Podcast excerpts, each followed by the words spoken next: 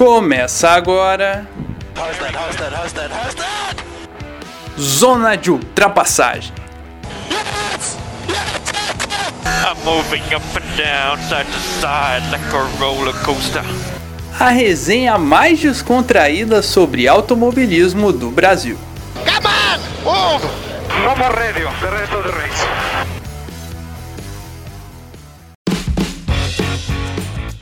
Fala galera, estamos aqui de volta no Zona de Ultrapassagem, episódio 34 para você, aqui no nosso especial de verão, nosso especial com várias atrações, várias pessoas fantásticas que estiveram aqui com a gente. E mais um final de semana que temos uma convidada especialíssima aqui para conversar com a gente, para a gente falar muito sobre automobilismo. E queria, antes da gente começar essa conversa, chamar aqui vocês para nos seguirem nas nossas redes sociais, no nosso Twitter, o arroba Zona de Ultrapass, no nosso Instagram, arroba Zona de Ultrapassagem, e também estamos disponíveis no Spotify, no Google Podcasts, no Apple Podcasts, no Pocket Casts, no Breaker, no Radio Public, no Anchor e no Podcast Go. Então você não perde, não tem onde não escutar o Zona de Ultrapassagem e siga a gente, acompanha a gente. E queria chamar aqui para começar o nosso programa Gabriel Salaf. Gabriel, quais são as suas expectativas, os seus destaques para o programa de hoje? Fala, João. Fala todo mundo que está aqui escutando. Expectativa muito grande, né? Muito feliz por mais uma conversa legal. Depois de a gente ter passado por Radiator Spring semana passada. Depois de a gente ter o nosso glorioso Gustavo Frigoto anunciado de forma oficial na Stock Car, né? Ele que está muito badalado e não pôde estar com a gente novamente, mas a gente está muito feliz por ele e para coroar essa semana aí, assim, mais uma entrevista, mais um bate-papo legal aqui no nosso podcast. E vamos agora para outra região de Curitiba com João Guilherme Rodrigues. JG, quais são os seus destaques para hoje? Fala, João. Bom dia, boa tarde, boa noite, João. Madrugada especial para o nosso amigo, para nossa amiga, ouvinte aqui do Zona de Ultrapassagem. Bom, um programa mais que especial, né? Nesse verão que a gente está fazendo, trazendo muitas pessoas legais. Eu comentei aqui que fazia tempo que eu não acordava num sábado de manhã tão animado, né? É justamente para entrevistar alguém que é certamente uma referência para nós, tanto para as pessoas que gostam de automobilismo, quanto para a gente aqui, três jornalistas, né? Que está começando na carreira para a gente bater esse papo legal com uma pessoa tão importante assim que a gente acompanha muito. Só um detalhe, que semana passada a gente gravou sábado de manhã, ou seja, a Débora ele não gostou de gravar com você, fica aqui só esse detalhe. Epa, mas a Débora a gente não entrevistou, tá bom? Estou deixando isso bem claro aqui. Exatamente. É uma honra muito grande falar com ela, Juliane Serrazoli, que estudou em Campinas. Ela que corrige a gente se a gente está falando besteira aqui nas nossas pesquisas, no nosso Data Zona de Ultrapassagem. Que estudou em Campinas, escreve para o UOL, repórter da rádio Band News, mora em Londres e cobriu mais de 100 GPs aí da, da Fórmula 1, né? E então, uma honra muito grande receber a Juliane aqui. Seja bem-vinda. Ah, eu que agradeço pelo convite. Eu tô me sentindo até importante com vocês falando desse jeito aí. E o, o data tá correto. Tá faltando só que eu sou colunista do UOL, que na verdade é o que mais, o mais importante, vamos dizer assim, de, de tudo isso. Foi o UOL que me deu a oportunidade de cobrir a maioria dessas corridas. Não foi onde eu comecei, mas foi onde eu dei um salto maior. A gente pode conversar melhor sobre isso. Mas, mas é colunista do UOL, repórter da Rádio Bandeirantes Band News FM de Fórmula 1. E tenho o meu blog também. Bom, todas as mídias sociais que vocês podem me encontrar. Estou tentando fazer um pouco de tudo, né? Nós jornalistas é o que a gente tem que fazer, na verdade. A Ju não falou, Exatamente. mas jabá para ela, porque ela faz um trabalho muito interessante lá no, no paddock, né, Ju? E também tem vídeos no, no canal Boteco F1, então também quem quiser acompanhar a Ju mais, tem essas duas outras plataformas para acompanhar ela. Pois é, é tanta plataforma que a gente, a gente até se perdeu aqui na pesquisa. Mas para começar aqui, uma pergunta mais introspectiva, talvez, uma pergunta mais pessoal, que é quem é Juliane e quando começou essa paixão por corrida e, e também onde entra o jornalismo nessa paixão? Bom, para mim eu não sei exatamente o que começou primeiro, se é a minha vida ou a minha paixão pela Fórmula 1, porque eu não lembro de quando ela começou. Sempre gostei muito. Conto que uma tia minha me contou recentemente que ela lembra de visitar a gente em casa, e a gente morava numa outra cidade, 100 quilômetros de distância do resto da família, então não era uma coisa corriqueira. E eu, com dois anos, estava assistindo corrida com meu pai e nem fui falar oi para ela, né? Tava vidrada na televisão vendo Fórmula 1. Então, sempre foi uma paixão. Eu nunca pensei em ser piloto ou coisa do tipo. Eu sempre quis ser jornalista de Fórmula 1. Então, eu, criança, queria ser o Reginaldo Leme e achava legal também a questão da, das viagens, né? De cada final de semana de corrida estar tá em um país diferente. Então, duas coisas que eu tinha muita curiosidade para conhecer o mundo também.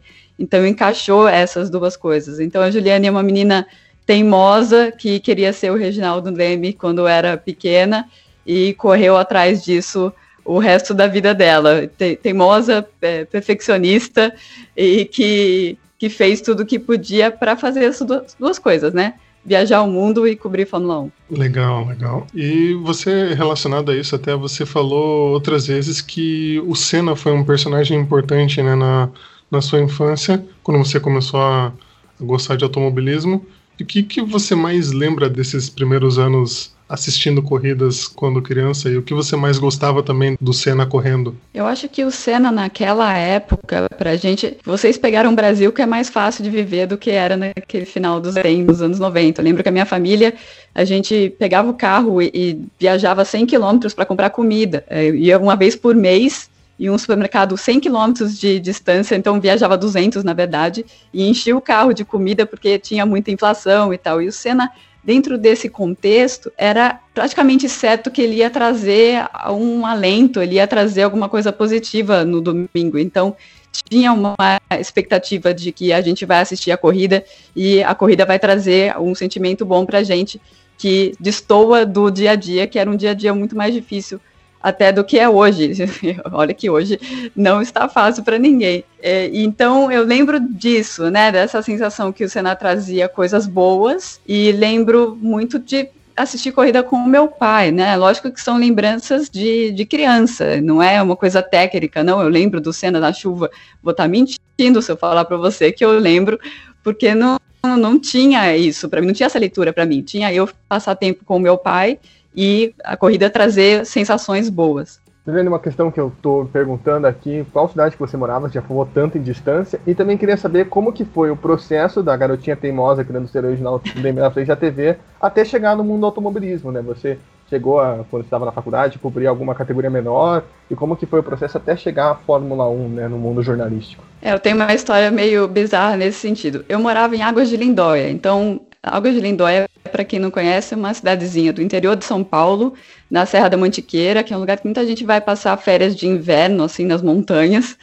E uma cidade que na época tinha uns 12 mil pessoas. Então eu saí desse contexto. Minha família era de Campinas, então a gente voltou a morar em Campinas. Quer dizer, eles voltaram, né? Eu não. Eu fui morar pela primeira vez quando eu tinha 9 para 10 anos. E aí eu fiquei em Campinas, fiz a faculdade lá e fui sair para vir para a Europa. Comecei a ficar mais tempo na Europa do que no Brasil em 2014. Meu processo na Fórmula 1, na verdade, eu falo que eu fiquei teimando a vida inteira para chegar na Fórmula 1, não é estritamente verdade.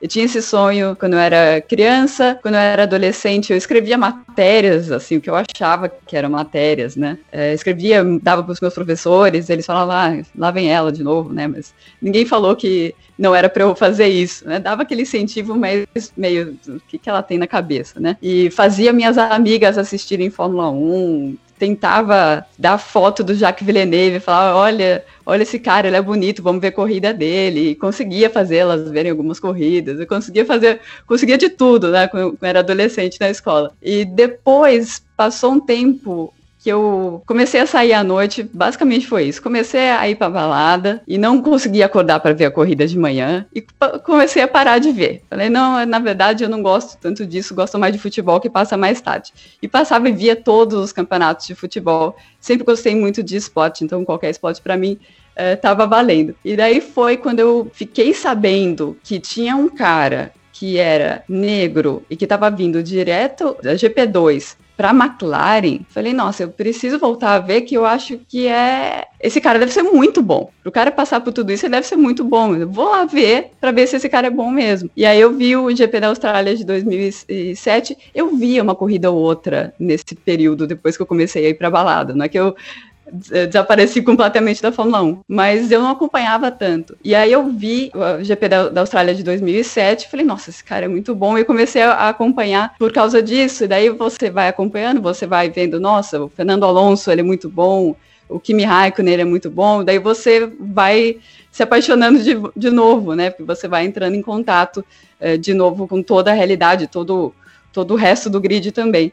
Então, a partir dali, eu comecei a. Voltei com tudo, voltei, a paixão voltou com tudo, queria saber tudo de todos os pilotos e tal. E comecei um blog eh, em 2010. Eu não tinha, assim, grandes planos com o blog. Eu comecei porque eu tinha coisas para escrever, eu tinha coisas que eu queria que as pessoas lessem, que eu achava que estava faltando algumas coisas na cobertura e que eu poderia fazer isso. Isso eu já estava formada em jornalismo, trabalhava com jornalismo esportivo desde segundo ano da faculdade eu comecei a trabalhar e comecei a trabalhar na área do jornalismo esportivo, eu sempre fiz isso. E eu fiz várias coisas, editar jornal futebol, trabalhava em revista de corrida de rua, revista de fitness, eu fiz várias coisas completamente diferentes. Na verdade, minha primeira revista foi sobre o universo do mundo country, sobre o qual eu não sei nada, então acho que foram duas a três edições, eu matei a revista, né, porque eu não sabia nada do, do assunto, obviamente, e e eu comecei o blog e, obviamente, acho que o que eu tinha para dizer realmente era algo que estava faltando no mercado, porque em questão de dois, três meses, jornalistas começaram a entrar em contato, falar quem é você, de onde você surgiu, você, você é muito boa, é impossível que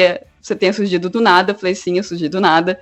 E em sete meses eu estava trabalhando em um site que tinha começado naquele ano de 2011, que é o Total Race, que hoje é o motorsport.com no Brasil. E eu comecei a trabalhar com eles, então eu fui direto para a Fórmula 1. Eu peguei dinheiro. Eu não trabalhava só no site, eu trabalhava no site e tinha um emprego normal, vamos dizer assim, é, como, como jornalista também. E eu pegava as férias desse emprego, do dinheiro do meu bolso e viajava para fazer uma, duas, três, quatro corridas no ano uh, na Europa. E isso foi muito importante para mim. Isso eu conseguia credencial pelo site Total Race. Eles não estavam pagando para eu viajar, eu estava fazendo um esforço da minha parte. Mas por isso que eu comecei direto na Fórmula 1. Eu nunca cobri nenhuma outra categoria a não ser a Fórmula 1. Fui em algumas corridas da Fórmula E, mas foi depois. E foi, foi por isso, foi talvez uma história que dificilmente se repetiria, talvez. Mas foi assim, eu comecei fazendo duas, três corridas por ano, claro, GP do Brasil, mais alguma coisa na Europa que eu conseguia. E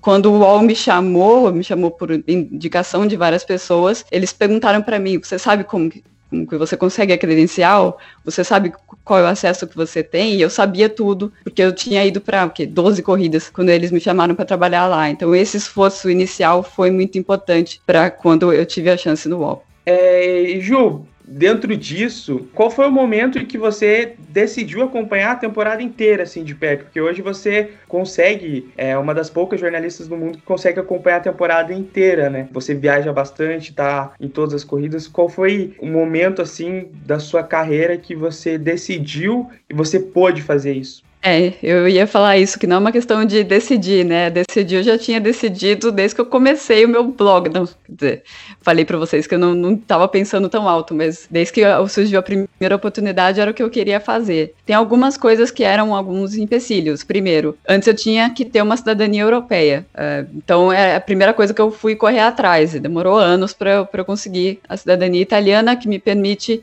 morar aqui na Europa sem precisar de visto, até porque eu não teria um visto de trabalho na Europa, né? Porque não trabalho para nenhuma empresa europeia. Então eu tinha, eu precisava desse passaporte foi o meu primeiro foco. E eu fazia um esquema, o UOL. Primeiro, você precisa do dinheiro, você precisa convencer o, os seus clientes. Eu sou freelancer, né? Eu preciso convencer os meus clientes a colocar o dinheiro suficiente para eu ter o dinheiro para morar aqui na Europa, o dinheiro para viajar a temporada inteira e o meu salário também.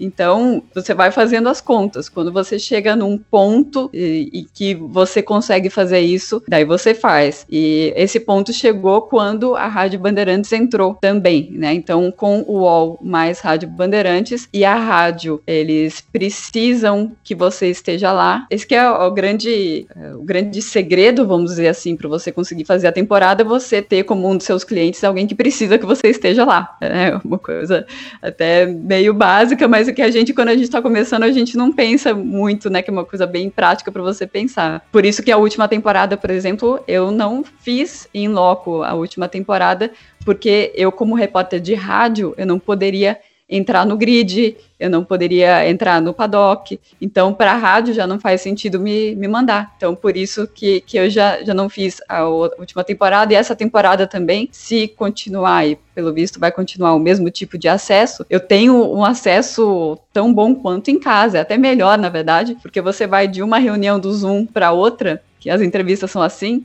e você não perde nenhuma, né? Porque no paddock, às vezes, você está fisicamente em um lugar, você tem que ir andando fisicamente para outro lugar e acaba perdendo. Aqui não. Ah, essa entrevista não está muito boa, desliga já vai para o próximo. É muito bom isso. Na verdade, é lógico que eu sinto falta de, de viajar e de falar com as pessoas. Para nós jornalistas é muito importante você olhar no olho, você falar com as pessoas, você falar fora do microfone, que é uma coisa que não é possível mais, então é ruim para o nosso trabalho, mas nesse ponto foi até bom. Mas só respondendo a sua pergunta, em 2016, no final de 2016, foi a minha primeira vez que eu fiz rádio, que foi assim, de sopetão, eu nunca tinha feito. Eu sou da, da mídia impressa, eu sou péssima falando em comparação ao que eu sou escrevendo. E eu era muito pior em 2016. E cheguei na Malásia, porque daí pelo UOL eu já ia fazer quase toda a temporada. Eu comecei no GP da Espanha, que acho que foi o quarto ou quinto da temporada, ia fazer a temporada até o final pelo UOL. E recebi uma ligação do Luiz Fernando Ramos, o Ico, que também foi meu padrinho lá no Total Race, e falou: Ju, vamos fazer rádio. E eu falei: você tá louco? Eu não sei fazer isso. Não, eu não vou poder viajar, não tenho dinheiro para ir para essa corrida. Você tá, você tá aí e faz vamos fazer no domingo, vamos ver. E eu entrei sem nunca ter feito absolutamente nada. Entrei ao vivo, deu dois, três minutos antes, cara da técnica de São Paulo falando para mim: Ah, então, esqueci de falar, você vai estar tá com delay, tá? Então, você vai estar tá vendo tudo na frente do Odinei. Então, se acontecer alguma coisa, você dá um jeito de avisar ele que está acontecendo. E o que, que aconteceu no GP da Malásia de 2016? Me estoura o motor do Hamilton com, sei lá, 10 voltas para o final o campeonato basicamente mudou completamente, né? O Hamilton tava virando aquele campeonato, falei assim, agora ele vai ganhar, de agora ele vai ganhar, foi para agora ele vai perder. Eu olhei para aquilo e tudo na cabeça rápido, eu preciso avisar. Como que eu aviso? Eu fiz: "Ah!"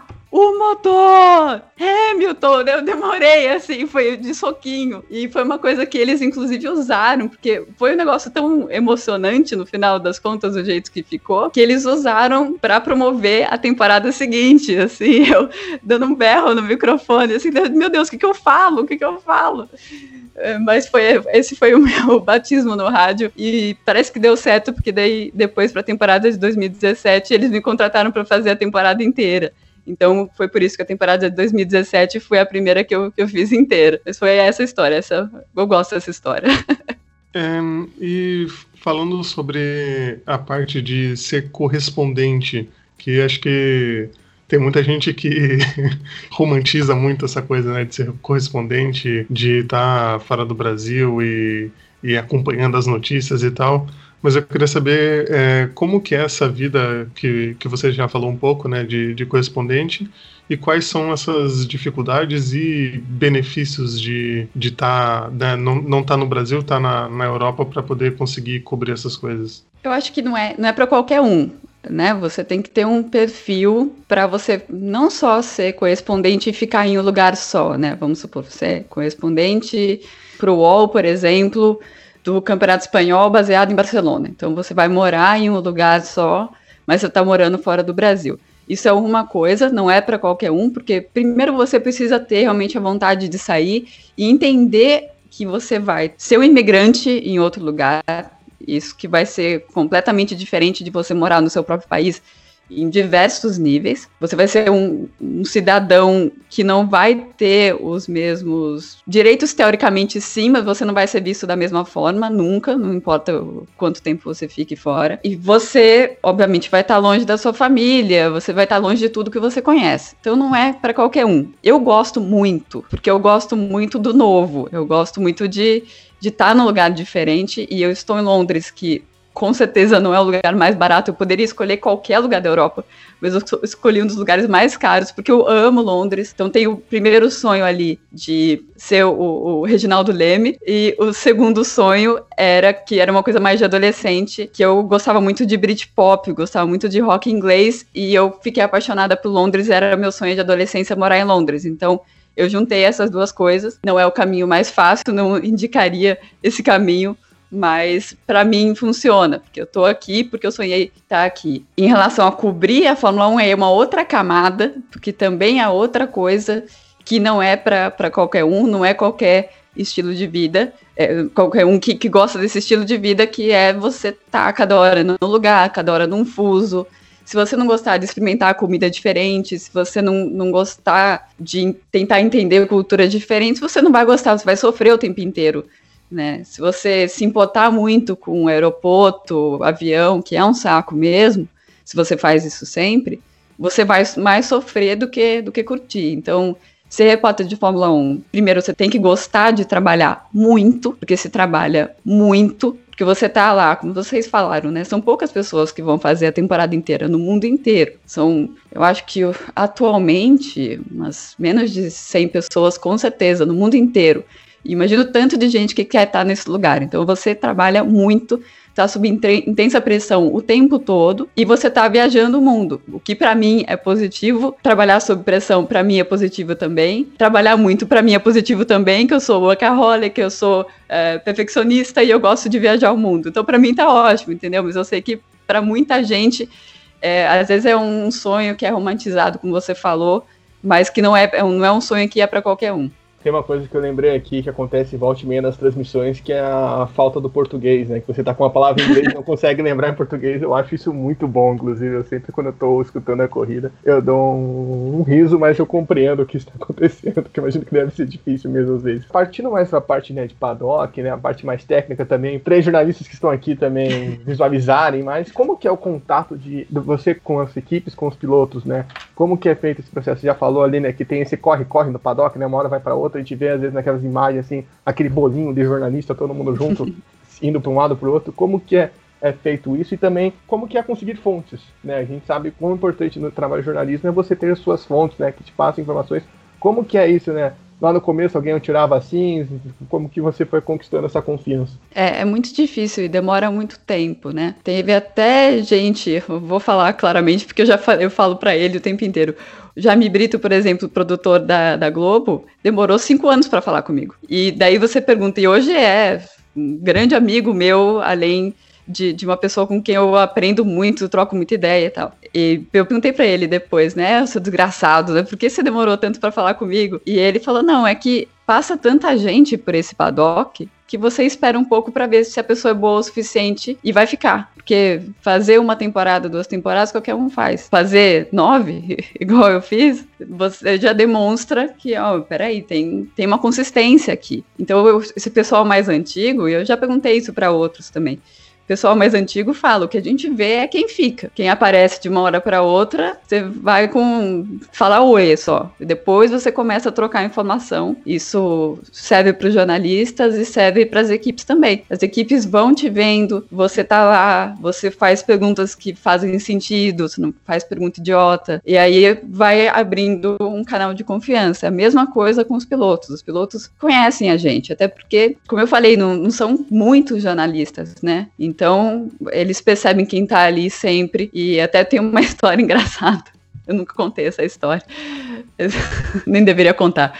Lewis Hamilton numa balada, eu não vou contar a história inteira, mas ele apontou para mim do nada, assim, no meio da balada: Você! Você faz muita pergunta. Eu falei, Lewis, essas perguntas são boas. E daí? Ele falando assim, conversa de balada, mas foi uma coisa engraçada, né? Eu jamais imaginei que ele, no meio de uma balada com um monte de gente, iria me reconhecer. Mas é isso, claro, claro que reconhece. Depois você pensa, obviamente, né? A pessoa tá lá fazendo pergunta todo santo dia por anos, é claro que a pessoa vai reconhecer. E se as perguntas forem boas, aí fica mais fácil de você conseguir mais fontes. Você também, uma coisa que é importante para vocês estão começando aí, não publicar tudo que você sabe. Isso é muito importante para você manter fonte, porque tem muitas coisas que Eu publico 20% do que eu sei. Muitas vezes eu leio muita coisa muito errada na internet, assim, as pessoas falando, muita. Tem muita gente que faz Fórmula 1 do sofá, né? Que é até a gente que tá no paddock brinca, né? O, o site f1frommybedroom.com, que a gente costuma falar, é que e fala assim como se tá, entendendo muito, mas tá falando muita besteira. E eu deixo quieto, não vou lá e falo, não, eu sei que não é assim. Porque para mim o mais importante são as minhas fontes. Se eu falo uma coisa, se eu escrevo alguma coisa que às vezes parece meio diferente do que outros meios estão falando, tá? é a ponta do meu iceberg. Do resto das informações, eu sei muito bem por que, que eu tô falando aquilo, mas eu não preciso revelar tudo, né? Com as pessoas confiando em você, com você demonstrando que tudo que você falou aconteceu e você explicando por que as coisas aconteceram, as pessoas vão ouvir o que você está falando sem você precisar contar a história inteira. E aí as fontes vão te contar mais coisa porque percebem que você mantém submerso o que é para manter submerso. Deixa eu só falar uma coisa que eu lembrei aqui, depois de a gente ter confessado isso que aconteceu com o cara que fez ela voltar a Fórmula 1. É, eu lembrei disso que ela falou dos pilotos que eu conhecia e da surpresa que foi o Lewis Hamilton saber que a Mariana Becker era casada com o Jair Brito no programa do Bial. Né, que ele fala, oh my god, vocês são casados, não sabia, né? Tipo, e é muito legal que isso foi gravado, foi ao vivo no programa com o Bial, ele ficou realmente muito surpreso, né? Que aí você saca que tem essa conexão. Todo mundo fica. eu fiquei também, eu não vou mentir. É, o Lewis Hamilton sempre nos proporcionando momentos épicos, né? Até aqui no nosso podcast, que história maravilhosa. Tanto na corrida quanto aqui agora. Ju, é, dentro disso, até você veio de uma sequência cobrindo a Fórmula 1 todos os anos, diretamente do paddock. E aí esse ano, por conta. Esse ano não, né? No ano passado, é, parece que nem mudou o ano, né? Impressionante. Exato. Mas é, em 2020 você fez uma espécie de home office, né? E não conseguiu de fato estar tá ali é, fazendo o que você faria de costume, né? Num mundo normal. Qual foi? Você já citou algumas vantagens, algumas desvantagens, mas como foi assim de fato é, as dificuldades em si desse ano de 2020 para o jornalista que cobra a Fórmula 1? Bom, eu fui, na verdade, para duas corridas. Eu fui para Portugal e para Imola, justamente para tentar ver como que era de fato, né? Os colegas que estavam indo estavam falando é inútil. Eu resolvi ver com os meus próprios olhos que é inútil, porque você fica trancado na sala de imprensa, não pode entrar no paddock, e o acesso é o mesmo que você teria de casa, mas com uma internet muito pior né? e gastando dinheiro eh, para você viajar, né? Porque freelancer você paga do seu bolso, entre aspas. Então eu fui lá para comprovar que, que era bastante inútil ir. O que foi mais difícil foi o que eu comentei mesmo. Tava até, eu fiz uma entrevista com o Reginaldo Leme e eu, ele uh, concordou comigo que 90% das informações que você pega é em jantar e na mesa do bar. Isso é, as pessoas confiam em você, as pessoas ficam um pouco mais abertas e tal, e, e te falam coisas, e é aquilo que eu falei, né? São aquelas coisas que vão ficar submersas. Não é a ponta do iceberg que você vai publicar. Essas coisas que vão dar sustentação pro que, pro que você está falando. E isso se perdeu um pouco, né? Lógico que não tendo isso, você liga o WhatsApp tal, você tenta conversar de uma outra maneira, as informações continuam rodando, mas de uma forma é muito mais fácil para as equipes, para os pilotos controlarem. Tanto que aconteceu muita coisa de contrato e os jornalistas ficaram chutando, então chutando na questão do Hamilton agora, né, para tudo quanto é lado. E é um reflexo justamente da dificuldade que se tem de checar sem você, eh, sem os jornalistas estarem lá. E eu acho que, eh, inclusive, é um dos motivos pelos quais a gente ficou tratado como se a gente fosse mais infectuoso, não sei, não sei qual é a palavra, mas a gente estava sendo testado da mesma forma que todo mundo que estava dentro do paddock, todo o, o, processo era o mesmo, mas a gente não podia entrar, né? E eu tem uma questão, acredito que seja mais política, de falar não, é, é perigoso controlar vocês, é perigoso deixar vocês entrarem, né? Porque não haveria nenhum motivo sanitário para a gente não, não entrar, né? E isso provavelmente vai continuar nesse ano também. Então, caiu muito bem para eles não terem os jornalistas no paddock. E isso dá a medida do quão prejudicial foi para o nosso trabalho. Em relação ao meu dia a dia em si, é claro que eu posso acordar para ver corrida da Fórmula 3, colocar tô, tô na cama e ainda estou vendo a Fórmula 3, né, que começa muito cedo para mim. Eu não sou uma pessoa que acorda muito cedo, não. Eu sou uma pessoa que mais fácil eu trabalhar até uma hora da manhã do que acordar às oito. E é, é, tô, tô, com fome, eu abro a geladeira e como, né? Eu, eu comi de uma maneira muito mais saudável esse ano do que eu estando no paddock tendo que comer o que tinha lá na sala de imprensa, né? Então tem algumas coisas que são boas. E pro outro lado também, é, chega sete, oito horas, dependendo se não tem alguma punição que deixa a gente até as 11 horas no paddock, mas num dia normal, chega ali umas 8 horas, a gente sai, e vai vai jantar, né? E aí é o fim do expediente, acabou. Em casa não tem isso, né? Em casa tem mais uma coisinha para fazer, mais isso. Liga para uma pessoa, liga para outra quando você vê é uma hora da manhã e você tá trabalhando ainda. Então eu trabalhei por mais tempo, sim, em condições piores em termos de informação, em condições melhores de vida, porque eu, eu podia fazer mais o meu horário e, o horário de comer também. Então, é uma coisa acaba equilibrando com a outra, mas eu preferiria estar no paddock, sim. Se eu pudesse trabalhar do jeito que, que a gente trabalhava antes, sim.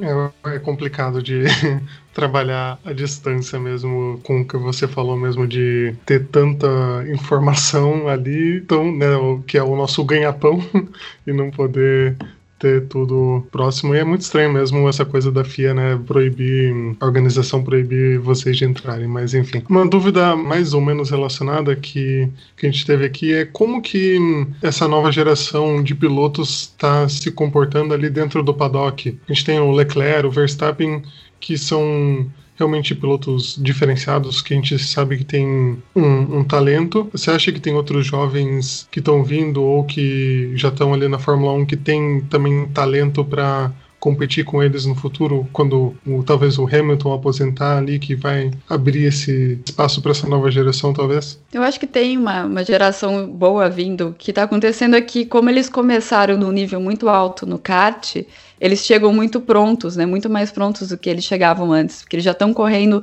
num nível profissional já há muito tempo. Então você pegou um Verstappen assim que chegou com que 16, ele tinha 16, 17, quando ele foi contratado, acho que ele tinha 16. E ele tinha um ano de carro de Fórmula e chegou num nível muito bom, porque pelos vários anos que ele fez no kart, no nível muito profissional. E aí, no kart, ele tinha o Leclerc como algoz dele, ele tinha o Russell também, e outros pilotos que depois eles vieram de um alto nível e foram subindo com alto nível, porque um estava forçando o outro a ter esse alto nível, né? E, então, por isso que a gente vê uma geração muito boa. Fórmula 1 não é piloto, né? Fórmula 1 é é, uma, é um campeonato de construtores, né? Eu sempre falo isso para os desavisados. Às vezes as pessoas falam, ah, é porque a Fórmula 2 é muito mais competitiva que a Fórmula 1. É claro que é, é o mesmo carro, né? É uma competição completamente diferente da Fórmula 1. A Fórmula 1 é um campeonato de engenharia, é um campeonato de inovação, é um campeonato que tem muito dinheiro justamente por causa disso, porque a indústria automobilística coloca dinheiro para eles tirarem conhecimento para os carros deles. Então é, vai ser um campeonato completamente diferente. Então o piloto ter talento ou não ter talento é secundário se a gente pensar que na verdade se ele não tiver, por exemplo, o, o George Russell é um exemplo muito bom, o George Russell. Russell é um cara que sempre ganhou tudo, ganhou absolutamente tudo. Ganhou tudo no kart, depois Fórmula 4, ele fez todo o caminho ganhando títulos em todas as categorias. Chega na Fórmula 1, qual é a vaga que ele tem? É na Williams. O que, que ele vai ganhar na Williams? Nada. Não importa. Ele pode ser o melhor piloto que já existiu na face da Terra. Vai ser difícil pontuar como a Williams. Isso é um fato. A Fórmula 1 é diferente por conta disso. Aí ele tem uma, uma chance na Mercedes e quase ganha a corrida. As pessoas falam, ah, porque é só o carro. Não, é porque ele é muito bom. E é um campeonato de carros. E, e, você junta um carro muito bom com um piloto muito bom, o piloto vai ganhar, não tem nenhuma surpresa nisso, né? Então, essa questão de ter pilotos, ter talento, tem talento.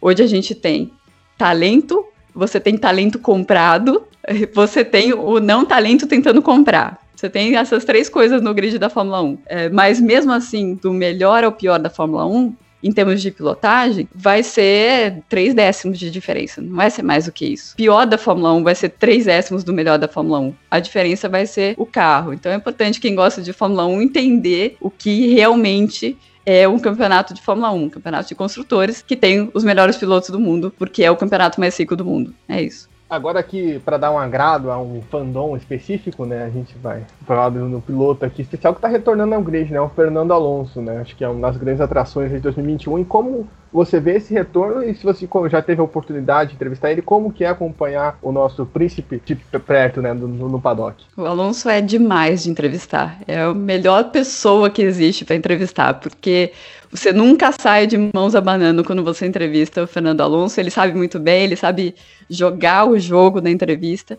Eu lembro na época de Ferrari, era impressionante. Ele fazia uma coletiva em espanhol, uma coletiva em italiano, uma coletiva em inglês. Eram três narrativas completamente diferentes. Ele mudava sabendo para quem ele estava falando. O cara, ele é genial, Fernando Alonso. E na pista, é com certeza um dos melhores pilotos que eu vi uh, correr. Ele Aquele campeonato que ele fez em 2012, eu só vi outros dois pilotos fazerem um campeonato nesse nível. Eu vi o Schumacher fazer em 96 e o Senna fazer em 93. Um nível de com um carro não tão bom, fazer o que ele fez consistentemente em todas a, as corridas. E é lógico que tem umas coisas. Quando ele não tá muito bem humorado, ele não tá muito bem humorado, né? E quando você pergunta eu sempre fui muito dura nas perguntas com ele, porque eu sabia que ele não ia espanar. Mas chegou no momento que ele começou a me ignorar. Falei assim, ah, com ela não vou falar. Até que foi que no GP do Brasil de 2018, né? Ele saiu em 2018, né? Eu fico perdida nos anos. Eu Tava um jornalista uh, japonês fazendo uma pergunta. Os japoneses são muito cuidadosos, porque eles não dominam, a maioria não domina muito o inglês, eles são muito cuidadosos para escolher as palavras, então eles falam bem devagar. E ele estava falando do Senna, ah, então Senna ganhou aqui com poucas marchas funcionando, né? Aquela corrida uh, histórica de 91. E o, o Alonso falou: com o melhor carro você ganha até sem marcha. Grosso, assim. E eu queria salvar o, o, colega japonês, que é um cara super gente boa. Eu pensei assim, que, como que eu posso ajudar? Eu falei, mas Fernando, aquele GP foi na Malásia, não foi? Em 2010, que você perdeu matches também? Como é que foi? Aí, nosso pavão ficou assim, nossa, ela lembra dessa corrida de 2010 e começou, é, não, é, foi uma corrida muito difícil e, e tal. Foi por causa daquela corrida que ele acabou perdendo o campeonato, porque ele foi até o final, estourou o motor e aí ele tava com aquele motor bichadaço lá e Abu Dhabi não conseguiu passar o petróleo. Mas aquela corrida ali, naquele momento, ele tentou ir até o final e acabou quebrando, acho que com umas três corridas pro fim. Mas o fato de eu mostrar para ele que eu conheço um detalhe da carreira dele que muita gente não vai lembrar, mudou completamente. Chegou na última corrida, era meu melhor amigo. Fiz uma pergunta, três minutos de resposta. Pavão, pavão, pavão. Então esse esse é o Fernando Alonso. E deu um personagem muito legal pro paddock. Eu não gostaria de estar na equipe dele, porque ele não é a, a melhor pessoa para você ter na sua, na sua equipe. A Alpine, eu até escrevi sobre isso é, recentemente. Tá um pouco confuso, é, até coisas assim,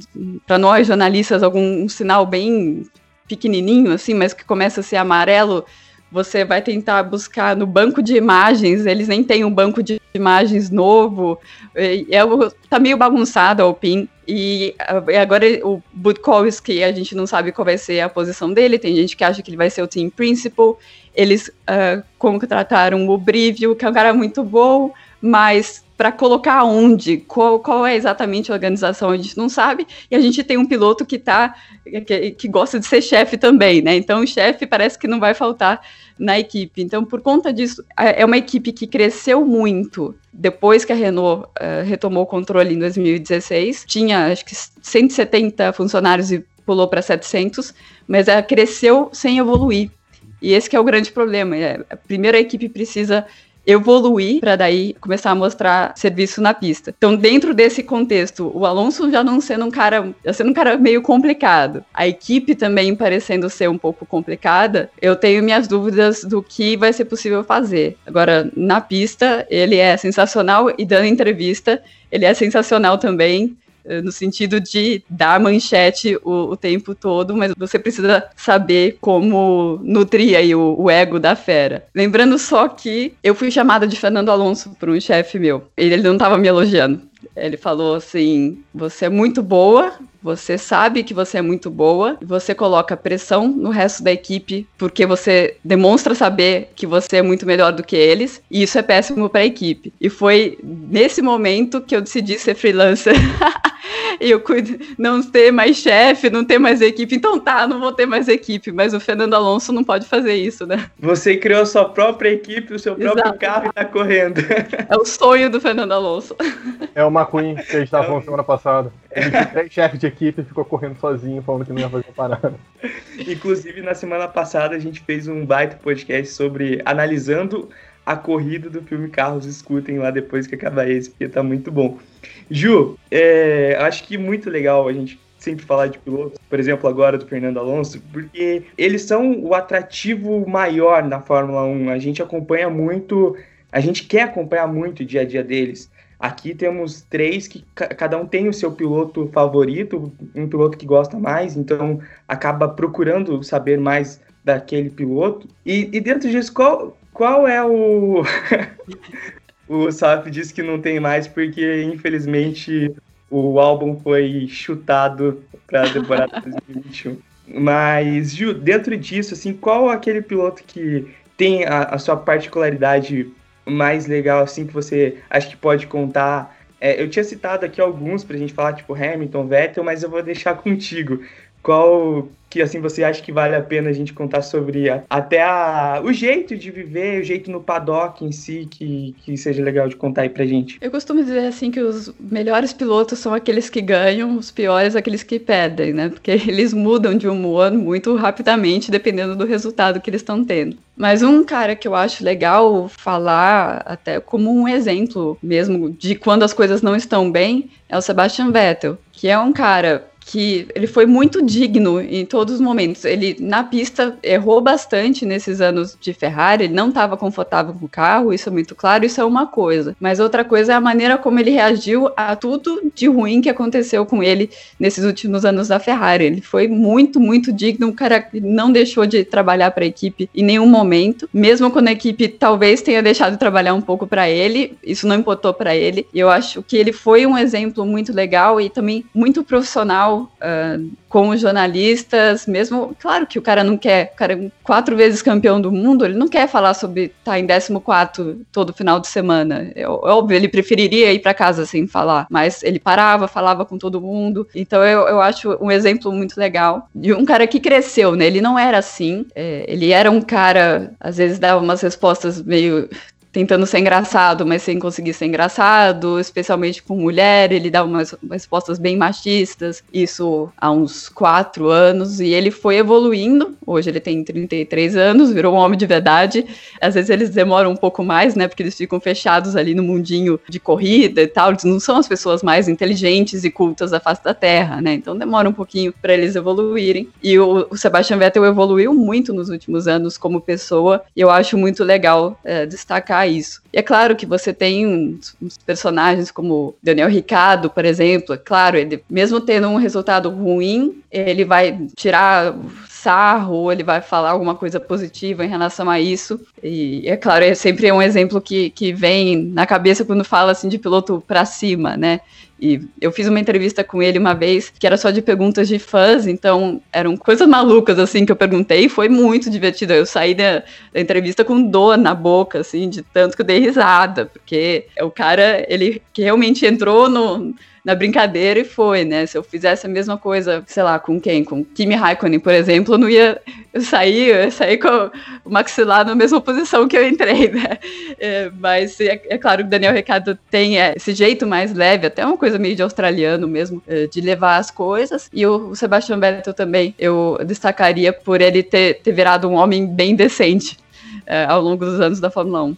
E essa semana, é, ontem, né, no tempo da nossa gravação, né, semana passada, para você que está ouvindo a gente, nós tivemos o resultado do Girls on Track, que acho que é assim o você falando de ponta do iceberg, assim, a pontinha da pontinha do iceberg, né? Pra Fórmula 1 mudar muita coisa, mas eles anunciaram, né, a, a vencedora das, das quatro finalistas do programa, que é a Maya Wilk, acho que é assim que, que fala o nome dela, que é a nova piloto da, da Academia de Pilotos da Ferrari, né, que, que foi a vencedora do programa. E como que você avalia esse projeto e a, e a presença feminina nas pistas? A gente sabe que hum, a gente já tem presen alguma presença, né, já teve chefe de equipe, já tem presença de engenheiras e outros integrantes da equipe, mas ainda é muito pouco para o que deveria ser, né? Como, que você avalia esse programa e, e, essa presença, você que não teve no passado presente diretamente ali no, no paddock, mas que obviamente sabe aí o, né, é, nesses anos todos aí dessa desigualdade que acontece, né? É, desigualdade que na verdade ela tem sido maior nos últimos 20 anos, né? Você tinha mais mulheres pilotando em alto nível nos anos 80, nos anos 90, e você tem desde os anos 50 do começo da Fórmula 1, você já tinha mulheres na Fórmula 1. Eu acho que o foco, erroneamente, muito grande na Fórmula 1, ou muito grande nas categorias imediatamente depois da Fórmula 1, ou abaixo da Fórmula 1, melhor dizendo. Na verdade, o foco é, devia ser o seguinte: você tem que, para você tirar a qualidade, ou seja, para você ter alguém para chegar na Fórmula 1, uma mulher para chegar na Fórmula 1, você precisa ter quantidade. Quantos homens, quantos pilotos meninos começam no kart e não chegam na Fórmula 1? É você falando que ah, só mulher não chega, dá a impressão de que todos os homens que começam chegam, né?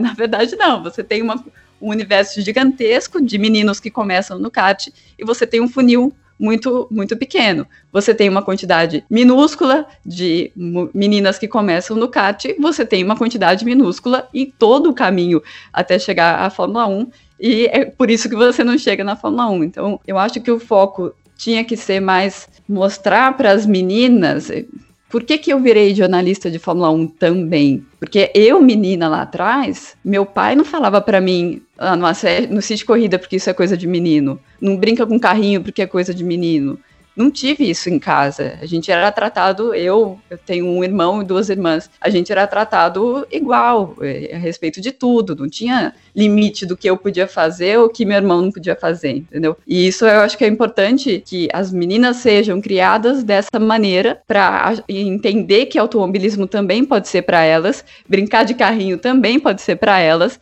e a partir daí você tem mais gente entrando no kart e mais gente podendo chegar na Fórmula 1. É, tem que o trabalho é lá atrás e o trabalho é mais da sociedade do que o que a própria Fórmula 1 possa vir, a fazer. O que a Fórmula 1 pode fazer é dar representatividade, porque é claro, nem todo mundo é louco igual eu, né, que eu via o Reginaldo Leme, um homem, e falava eu quero chegar lá. Para mim não importava ele ser homem ou não, ou eu ser mulher ou não. Mas para a maioria vai importar. É, é legal, por exemplo, para as brasileiras, meninas brasileiras hoje, ligar a TV e verem a Mariana Becker lá verem, tinha a Claire Williams, tinha a Monisha antes, é, você tem várias mulheres que são as chefes de estratégia das equipes, parece ser a área de estratégia, uma área que as engenheiras mulheres vão muito bem. Tem, se não me engano, quatro engenheiras mulheres no grid de 10, né? Então, é, da, chefes, né? Então, é, nessa parte de chefe de estratégia. Então, é um campo que está quase 50-50 é, na Fórmula 1. Mas é importante essa representatividade, a gente vê esse cuidado na transmissão. A transmissão mostra a mulheres, por exemplo, no pitwall da, da Racing Point, né, da Aston Martin, mostra a chefe de estratégia lá no pitwall da Alfa Romeo, eles mostram que é justamente para fazer esse trabalho de base da menina olhar e falar, nossa, tem mulher ali tal, e começa a entrar no imaginário de que o automobilismo também é para ela. Sobre o programa em si, Rising Stars, o que eu acho, esse foi um programa foi uma grande vitória, porque quando ele começou, não havia essa questão da vencedora ganhar uma vaga na FDA, na academia da Ferrari, não tinha isso. Porque a Ferrari não sabia qual era o nível das participantes. Acreditou. Na verdade, a Ferrari não acreditou que o nível seria alto. No meio do, do processo, eles mudaram a, a regra. Começou assim pode vir a ter uma vaga na FDA. No meio do processo, vai ter uma vaga na FDA, porque eles viram que as quatro finalistas eram muito boas. Aí eles já mudaram um pouco. E no final das contas, a Maia teve o melhor resultado de todos os pilotos que já passaram pela FDA nos testes que eles fazem. O melhor ela foi melhor que o Leclerc nos testes que eles fazem lá, teste de cognição, uma, uma série de testes, e ela teve o melhor score, o melhor resultado de todo mundo que já fez lá. Então, foi uma vitória muito grande você pensar do que veio de talvez o nível não seja suficiente para ela virar piloto da Ferrari da, da academia, para ela ter o melhor resultado de todo mundo que já passou por lá.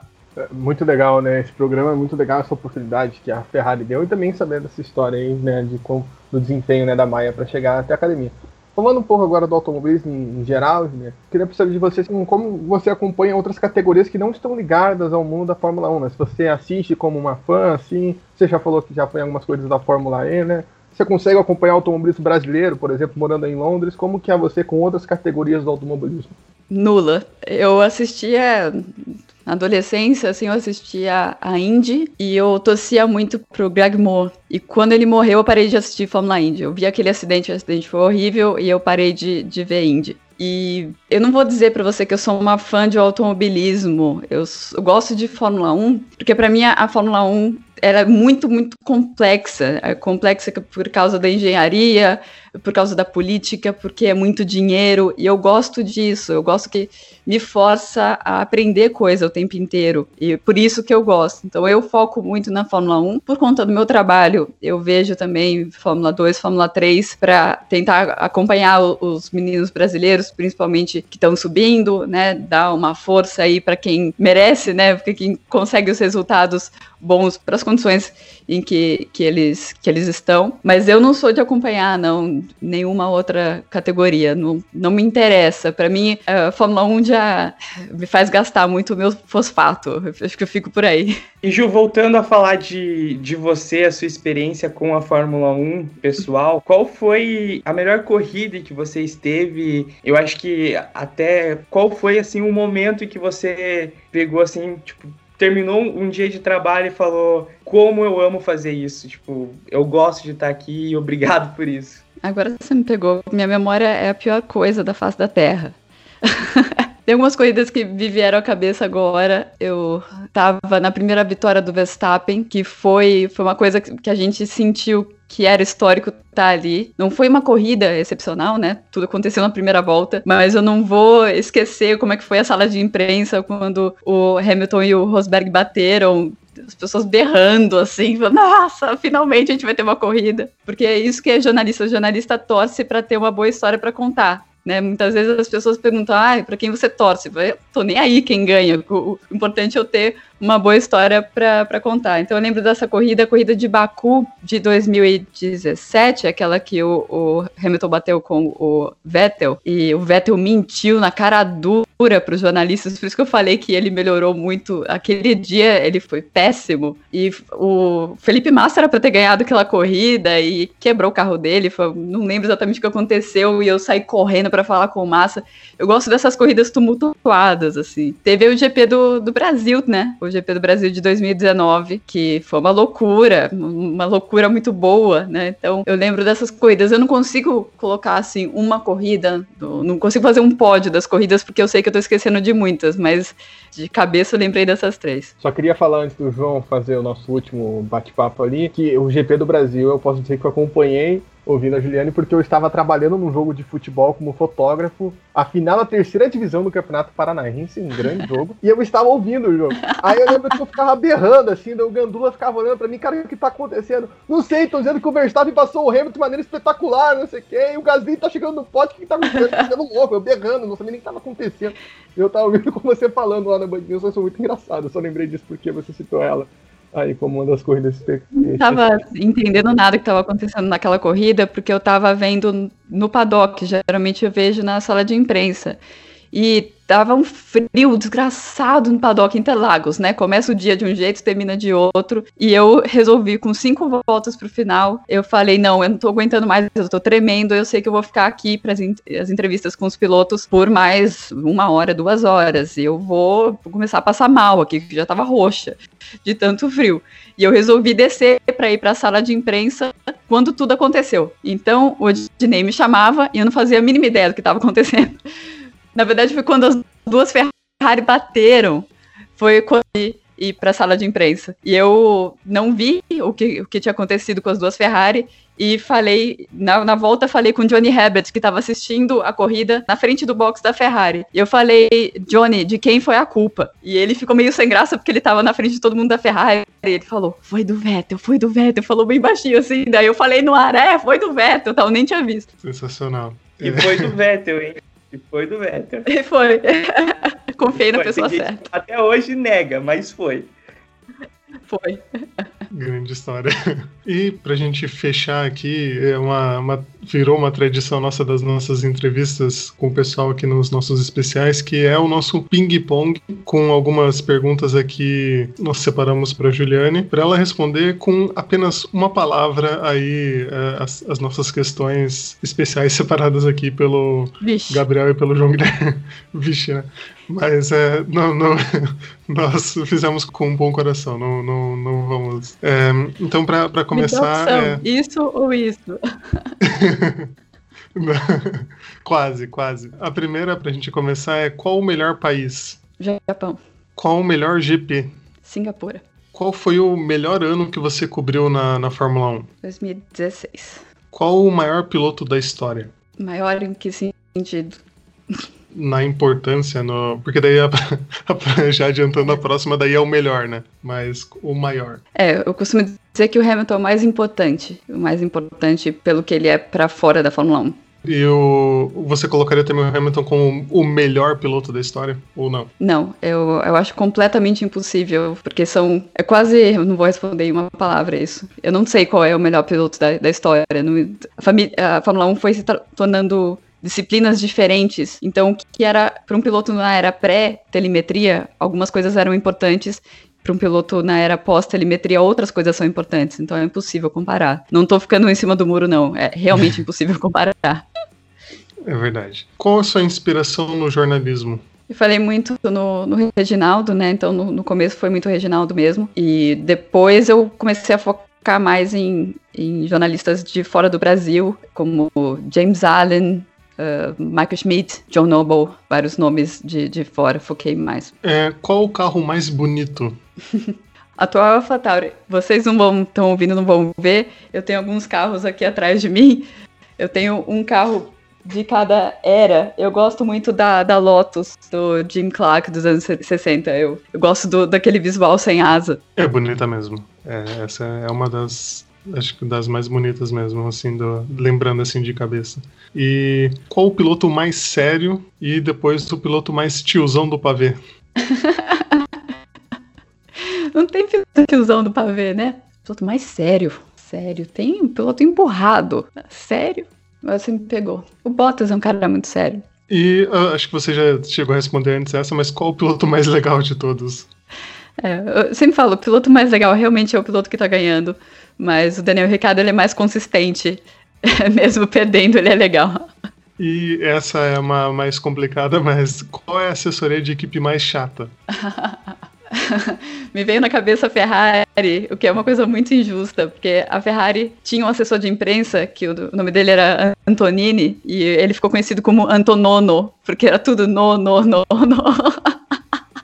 Mas depois eles contrataram a Silvia, eh, que é a melhor eh, assessora de imprensa do, do paddock inteiro, e melhorou muito a comunicação da Ferrari. Mas até a Silvia começou a falar não. Então você vê que a ordem vem de cima. Tudo é não. Então é isso, é, eu vou encerrando aqui o, o programa, porque senão a Juliane vai perder o próximo horário dela, coitada. É, ocupada até no, no sábado, mas queria passar rapidamente aqui a palavra para Gabriel Soaf e agradecer aí a presença e as perguntas para Juliane. Isso aí, João. Como eu disse lá no começo, ia ser um podcast sensacional. E foi. Com certeza você que está escutando a gente gostou. Essas histórias, pra gente que é jornalista, são espetaculares. Pra quem acompanha a Fórmula 1 também. Agradecer muito a Juliane por estar aqui com a gente hoje. E lembrando para você que está escutando, né? Tá chegando agora. Volta aí no seu feed, vê nossos últimos podcasts. A gente tem entrevista com o Drogovic, tem entrevista com o Ricardo Maurício, tem os nossos especiais de verão, né? Patrocinado pelo Felipe Dilon, basicamente, mas Fica aí o convite para você acompanhar nossos outros podcasts e muito obrigado mais uma vez a Juliane por estar aqui com a gente. E também agradecer o João Guilherme pelas perguntas aí e pela presença, fazer o seu destaque final, João Guilherme. Valeu, né, João? Valeu, Gabriel. Valeu muito mais também para Ju. Obrigado por aceitar participar com a gente. Obrigado aos nossos ouvintes que ficaram até aqui. Sem dúvidas, foi um bate-papo é, extremamente prazeroso e também que acabou ensinando muito para a gente. Acredito para o ouvinte também, né? Tem quem gosta aqui de Fórmula 1 sempre vê a Ju como uma referência e essas histórias garanto que melhoraram muito seu dia. Forte abraço a todos. Aquela dica de sempre, né? Não compartilhe fake news, compartilhe o link do podcast Zona de Ultrapassagem. Valeu! E queria agradecer mesmo a, a Juliane pela disponibilidade. Ela é uma, uma referência enorme para a gente. A gente dá vários e vários podcasts citando ela aqui pelos textos dela, pela cobertura dela, então é, é, muito legal. Rapidinho, eu tinha esquecido de falar isso, mas eu acho que a Ju, é claro, além de todos os outros pilotos que a gente fala, eu acho que a Ju foi a pessoa que a gente mais falou durante o nosso podcast. Com informações, né? Ah, a Ju disse isso. Ah, a, a Juliane Serrazoli no Twitter falou isso, sempre embasando o nosso argumento. Eu acho que além do, dos pilotos, a Ju sempre é citada em quase todos os podcasts da casa. Tirando o dia que eu falei que Agora vou ter que ouvir todos, vou ter que conferir. Não, só pra você queria comentar que, tirando o dia que eu conversei com a Ju no Twitter, né? Eu lembro que ainda falei, tem não, em conversa minha com o Juliano Cirazói, falando um negócio sério, como me sentindo importante, né? Agora estamos aqui no podcast com ela. Mas muito, muito obrigado mesmo, Juliane, e, esperamos aí que possamos ter outras conversas aí quem sabe, um, né, na, no, no suposto né, final da pandemia aí, que nós sonhamos muito que acabe logo, possamos nos encontrar em algum paddock pelo mundo ou lá em Interlagos, né, que é mais fácil. Mas muito obrigado mesmo. É, eu torço para que isso aconteça mesmo. Eu tô muito sozinha como única jornalista. Estou, só eu e a Globo indo para as corridas. A gente precisa de mais jornalistas brasileiros cobrindo a Fórmula 1. Encontrar vocês nos próximos anos aí, ou em Interlagos, né? Tomara que dê certo essa corrida em Interlagos esse ano, porque essa pandemia aí tá insistente. Mas muito obrigado pelo convite. Tem várias histórias aí que eu acho que eu não tinha contado antes. Então, o pessoal que está ouvindo vai saber que histórias exclusivas. E eu espero aí ter mais alguns anos pela frente e poder juntar mais histórias aí para contar para vocês. Valeu, muito obrigado a todos que nos ouviram. Obrigado, Juliane, e nos vemos nas próximas aí. Um fortíssimo abraço a todos. Tchau.